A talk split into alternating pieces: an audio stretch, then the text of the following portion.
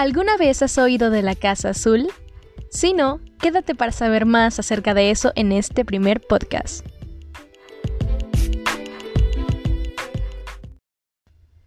Hablemos de la niña que nació y creció en la Casa Azul. Nacida el 6 de julio de 1907 en la ciudad de Coyoacán, México, Magdalena Carmen Frida Kahlo Calderón mundialmente conocida como Frida Kahlo, es uno de los íconos más importantes del feminismo y el arte. Amigos, la vida de Frida Kahlo sin duda es una de las más dolorosas y difíciles que me ha tocado investigar en la historia del arte. Esta mujer de verdad que es una guerrera y opino que todos deberíamos tomar su vida como un ejemplo lleno de inspiración. Desde pequeña siempre tuvo muchas enfermedades que la hacían muy débil y en 1900 pasó lo que todos temían, un accidente que cambió su vida para siempre. De camino a su destino en un bus, fue arrollada por un tranvía.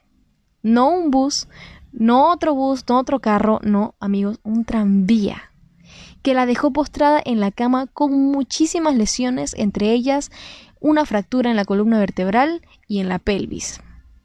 Su recuperación era basada en el uso de un corsé muy doloroso, lleno de tuercas y metales, y estiramientos que la hacían llorar de dolor.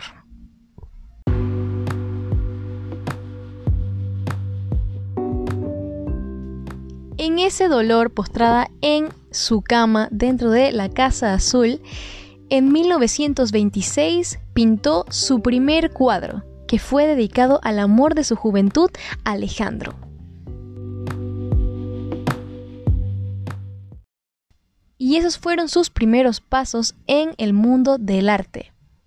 Luego se unió al Partido Comunista, donde conocería a su futuro esposo Diego Rivera, que no me cae tan bien, y ya sabrán por qué.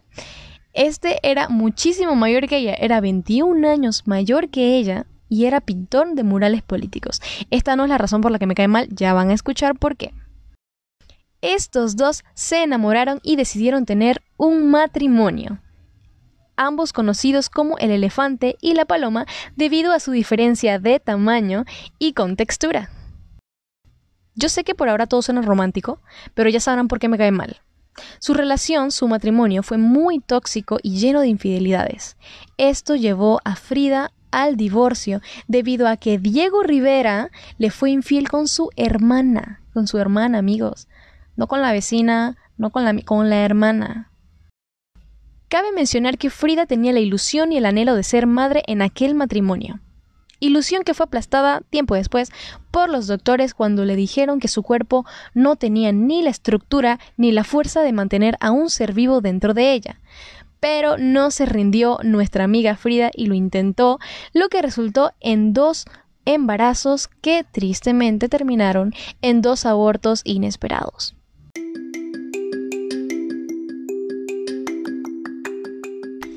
De aquel devastador divorcio, Frida, en busca del amor, lo encuentra con el presidente del Partido Comunista, Trotsky. Todo bien bonito, todo bien lindo, tiempo de calidad, besitos. Nuevamente la vida le juega en contra a Frida y este amorío termina en un arresto como sospechoso asesinato de su pareja por temas legales. Obviamente era inocente y la liberaron tiempo después.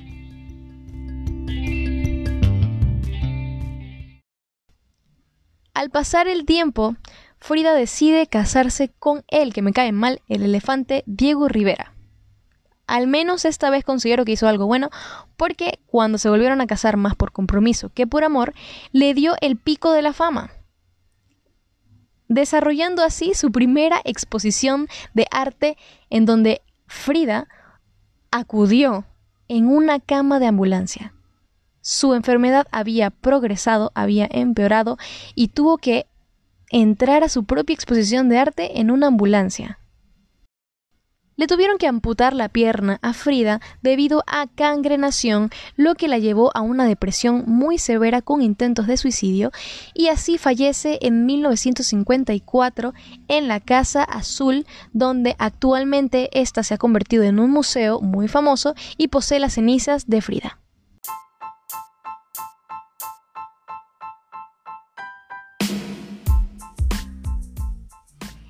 Amigos, si siguen escuchando este maravilloso podcast de la vida inspiradora de Frida Kahlo, te lo agradezco y culminaré con una frase de Frida, obviamente, que dice así.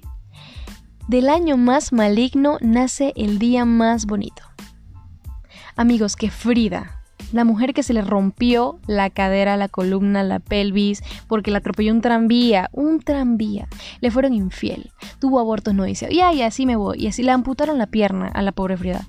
Y que Frida nos diga que del año más maligno nace el día más bonito, tanto tú como yo, como tu vecina, como tu mamá, como tu papá, como cualquiera, tiene esperanzas de encontrar la felicidad hasta en el hoyo más oscuro. Así que aprendamos a ser un poquito más agradecidos y considerados con lo poquito que tenemos y saber que lo único que no es seguro en esta vida es el mañana. Puedes estar escuchándome en este preciso momento, pero no sabes si mañana podrás siquiera despertar. Así que los exhorto a sonreír, aunque a veces no quieran sonreír, a llorar si quieren llorar, a vivir la vida, a vivirla bien y que nos inspire Frida Kahlo.